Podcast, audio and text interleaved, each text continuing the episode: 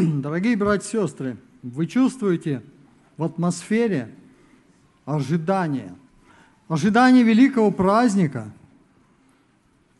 Рождества Иисуса Христа. Но эти ожидания уже действуют. Мы уже в эту атмосферу вошли, мы уже предвкушаем, предчувствуем те величайшие события, которые будет отмечать христианский мир.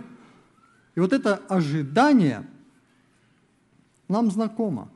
Мы постоянно чего-то ожидаем. Есть ожидания э, грустные, есть ожидания, которые волнуют нас, есть ожидания приятные. Вообще, что такое ожидание? Есть вещи, которые кажутся такими обыденными, э, традиционными, мы говорим их, не задумываясь. Что такое ожидание? Это событие, которое рассматривается как вероятное. Событие, которое рассматривается как вероятное. Есть ожидания, вызывающие беспокойство. Мы волнуемся, мы боимся, что произойдет что-то. Но, возможно, есть какие-то для этого предпосылки. Есть э, ожидания, еще два ожидания, которые, одно из них мы называем надежда, и ожидание, которое мы называем вера – между ними тоже есть некоторая разница. А, надежда – это, можно сказать, положительно окрашенная эмоция, а, связывающая нас а, с удовлетворением каких-то событий, приятных для нас, ну, положительная эмоция. Но это пассивное ожидание. А вера, как мы читаем в Писании, вера есть осуществление ожидаемого. Вера – это активная, или вера, действующая любовью, послание Галатам. То есть это активное ожидание. И вот мы рассмотрим ожидание двух персон женского рода. Одна из них Ева, другая Мария. Одна из Назарета иудейская, иудейского, другая из рая. Вот эти две женщины, которые что-то слышали – которые получили какую-то информацию, касающуюся их, и которые чего-то ожидали. Ну, для начала прочитаю один текст из э, книги «Бытие». Что слышит Ева? Бытие, 3 глава. Когда Бог говорит змею, «И вражду положу между тобою и между женою, между семенем твоим и между семенем ее. Оно будет поражать тебя в голову, а ты будешь жалить его в пяту. В Евангелии от Луки, в первой главе, э, ну, буквально сначала один текст. Тогда Мария сказала, «Все раба Господня, да будет мне по слову Твоему». Мария что-то услышала от ангела. Ангел ей возвестил удивительнейшую весть. И она говорит, да будет мне. То есть я ожидаю осуществления этого. Ева тоже услышала в свой адрес, что семя твое, твой потомок, твой сын осуществит, осуществит поразит змея, древнего змея, который являлся искусителем, который эту женщину, Еву, соблазнил, искусил, подверг унижению. Она увидела себя падшей. Они, э, Адам и Ева, увидели себя нагими, увидели себя бесчещенными, увидели себя в таком униженном состоянии. И вот эта мысль, что этот потомок – будет осуществлять, сокрушит этого змея. Буквально э, один текст из Бытие 4 главы, 1 стих. Адам познал Еву, жену свою, и она зачала и родила Каина. И сказала, приобрела я человека от Господа. Вот интересно, я задумался, почему она не приобрела человека от Адама. Почему она не говорит, что она приобрела человека от мужа? Очевидно, столкнувшись с искусителем в Едемском саду, она понимала, насколько это хитрое творение, насколько оно много знает, насколько трудно ему противостоять. И она полагала, что обычный человек или ребенок, он не может с ним справиться. Поэтому она говорит, приобрела я человека от Господа. Другие переводы звучат, приобрела я человека с помощью Господа. И даже есть такой текст, который говорит, приобрела я человека Господа. То есть она поняла, что сейчас осуществится вот это отмщение, отмщение им, первой чите, отмщение людям первого, первого рода, Адаму и Евы, за то, что осуществил этот древний змей. Она ожидала, что ее первенец, ее сын будет той личностью, которая осуществит пророчество Божие. Вот насколько мы должны быть внимательными к тому, что говорит Бог. Касается ли оно именно нас? Касается оно ли непосредственных действий, которые мы совершаем? Вот она услышала, что будет потомок, семя, которое поразит змея в голову, то есть сокрушит его, разрушит его. И вот это осознание, это мысли, которые она лелеяла, когда родился этот э, сын ее, первенец, она назвала его Каин, приобретение, дар от Бога. И когда мы размышляем, хотя, конечно, очень мало здесь информации, мы видим, что вот это осознание ее, что Каин есть реализация и осуществление замысла Божия, привела к тому, что она эту мысль вложила в него, в его сознание, в его сердце, в его понимание, в его настрой, в его жизненный путь, в его выбор. И Каин, когда вырос, вот с тем багажом, с тем, чем он был научен, с тем, что в него вложено, у него сформировалось свое мировоззрение. И вот эта ошибочная мысль его матери трансформировалась в нем в осознание, что он есть тот, который осуществит это чаяние Божие. Это тот, который совершит эту удивительную миссию.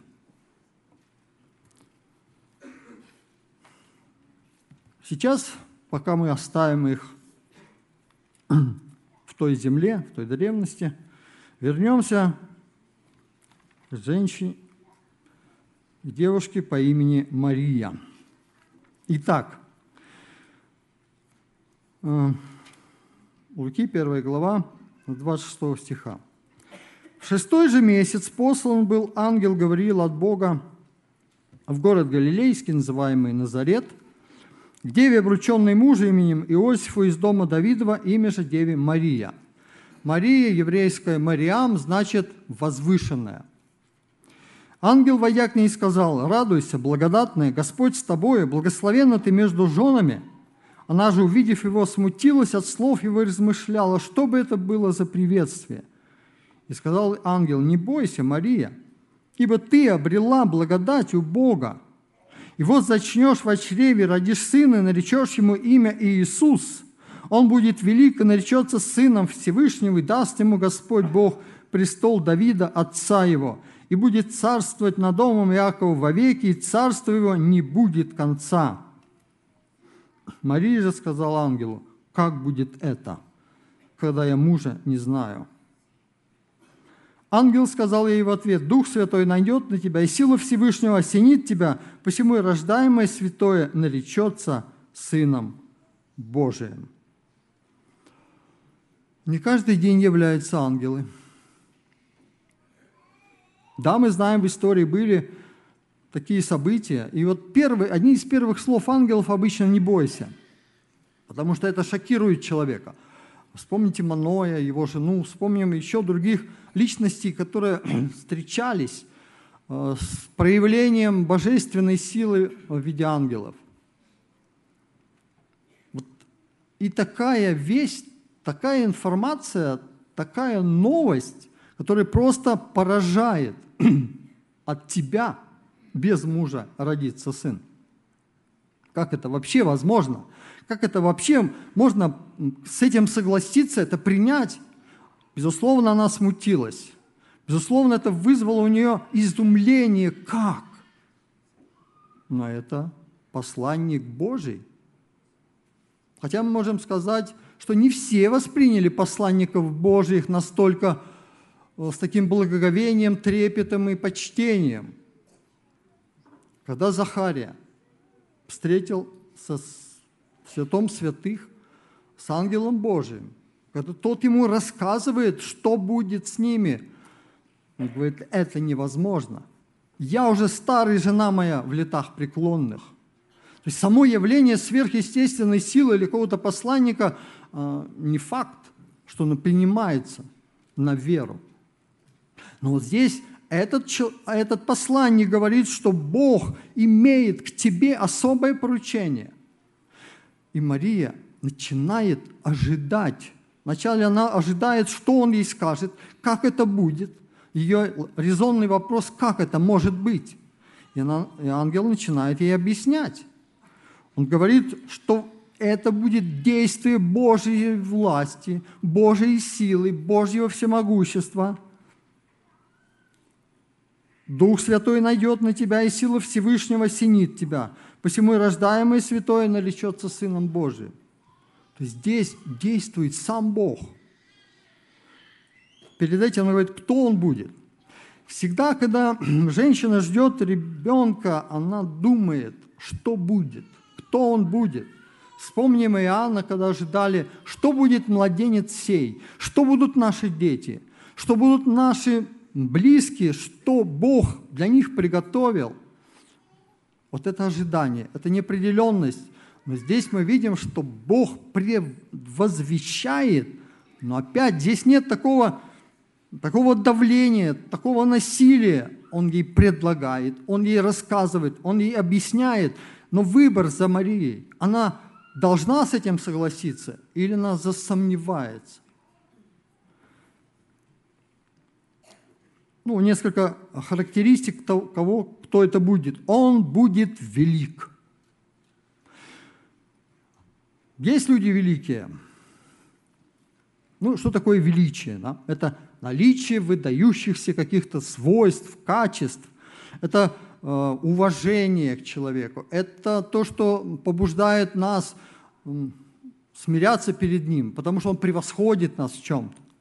Это высокое достоинство, это какая-то слава, это какое-то, какие-то особые, может быть, способности дарования. Он будет велик. Наречется Сыном Всевышнего. Послание к римлянам 9.5 мы читаем о том,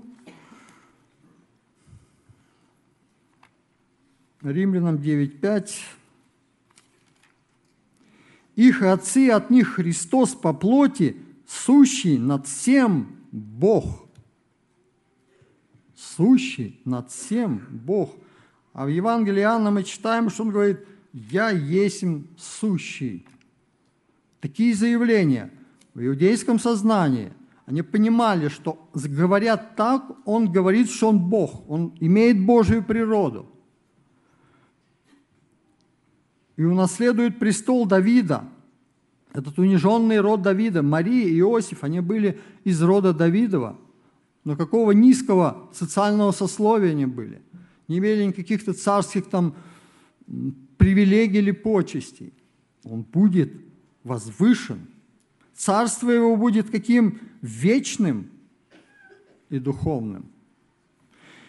Вот такая перспектива ожидала Марию. Ее сын будет таким. Кто из нас, услышав что-то подобное, вот какова будет реакция? Насколько мы воспримем это? По силам ли мне это? Смогу ли я то, что Бог от меня хочет, реализовать? Смогу ли я вложить в этого ребенка то, что было предсказано? И вот Мария говорит такие слова. Тогда Мария сказала, «Се раба Господня, да будет мне по слову Твоему».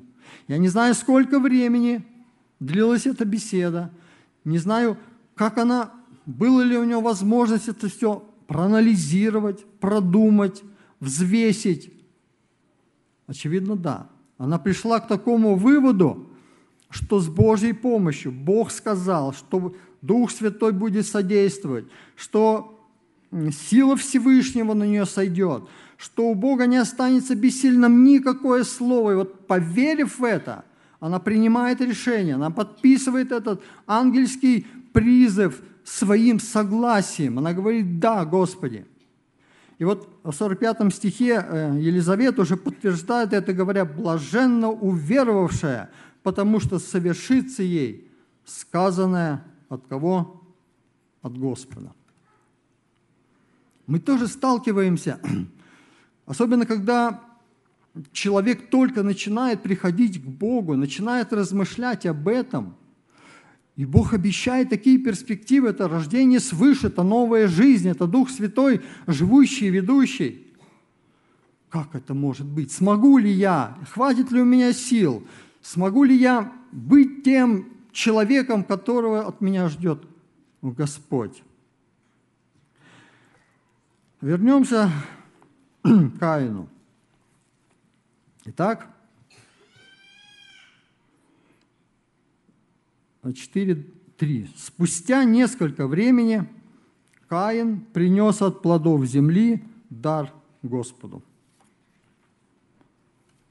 Вот приходит время, когда Каин осознал, когда Каин понял, что вот сейчас он должен осуществить ту миссию, и он начинает вместе с братом своим приносит жертву приносит жертву Богу.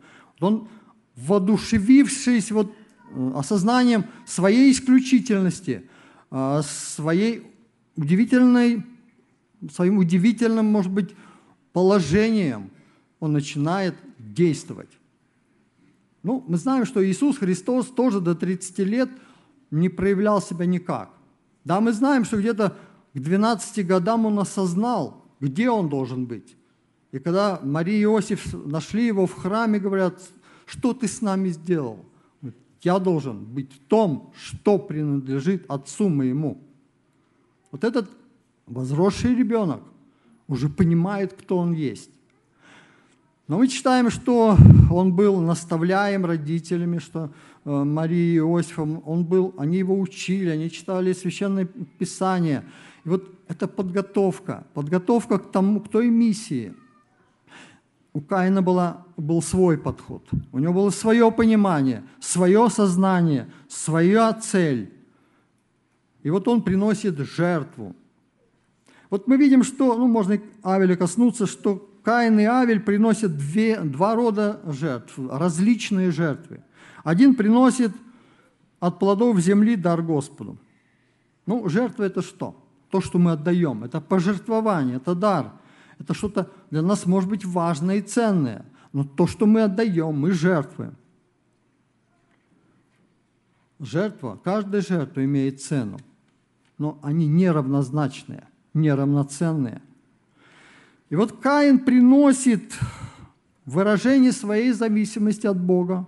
Он благодарит Бога, да, он вырастил это. Здесь он показывает, что да, он зависит от Бога, что он без дождя, без орошения, без чего-то другого, без солнца не выросли бы эти плоды, и он их приносит, благодарит Бога.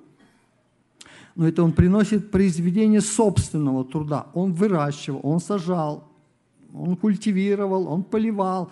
Это его, мой труд, моя сила, моя энергия – мы помним э, в Евангелии от Луки 18 главе еще одного человека, который пришел Бога поблагодарить.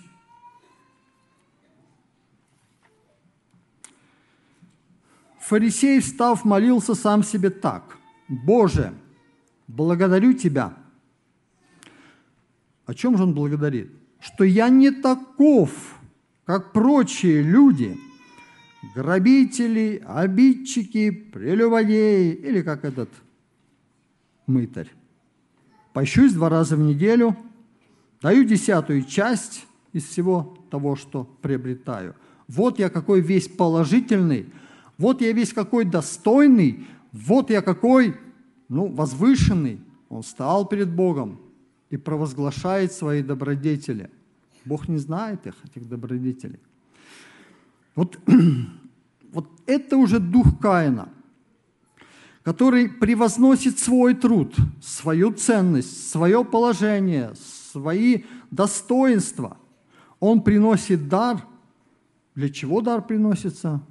Чтобы приобрести благоволение, расположение. Когда мы кому-то даем дар, для чего мы его даем? Чтобы человек был к нам более благосклонен, или чтобы было ему приятно, и значит и нам будет приятно. Ну и вдруг что происходит? Бог на Каина и на дар его не презрел. Какую это вызвало реакцию Каина? Вот когда мы на что-то настроены, на что-то положительное, позитивное, мы ждем а, ответ, который нас удовлетворит, а, который принесет нам какую-то пользу, и вдруг отказ. Как? Почему? Вот эта реакция негодование, возмущение, недовольство, когда Каин был настроен на то, что Бог, конечно же, примет его дар, конечно же, он будет выполнителем этой миссии, и вдруг этот дар не принимается. Какое разочарование, какая трагедия, какие переживания, и что же, что же с ним произошло? Разгневался, сильно огорчился, и поникло лицо его, лицо его стало мрачное и темное. А мы видим иногда таких людей, когда они получают отказ, как они меняются в лице – насколько они становятся жесткими, жестокими, злыми. Вот тогда, может быть, действительно можно увидеть в отказе, каков человек на самом деле. Непритворный, елейный, который готов нам, ну, все бы сделать, пока он не получает отказ. Ну, мы можем и на себя посмотреть. Какова наша бывает реакция, когда что-то нам в чем-то нам отказывают. Почему же такое произошло? Ева думала, что приобрела над человека от Господа, ну, как мы уже сегодня слышали, в Евангелии, э, в первом послании написано, не знала, что Каин от лукавого. Вот как важно нам понять, что от нас Бог хочет. Что мы воспринимаем в этом Слове Божьем.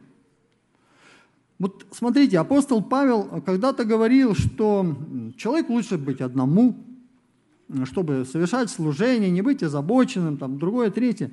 Но когда церковь насильно ввела этот целебат и безбрачие для священнослужителей, это оказалось, оказалось таким тяжелым бременем для множества людей, которые готовы были служить, но оно оказалось непосильно. И сколько разочарования и горя это принесло когда люди вроде берут из Слова Божьего, но это не то, что твое, не то, что к тебе относится.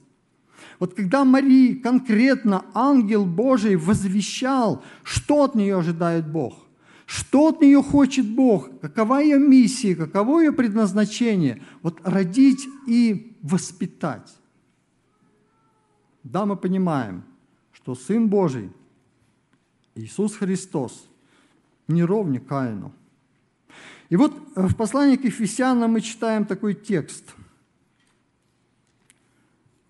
Пятая глава, второй стих.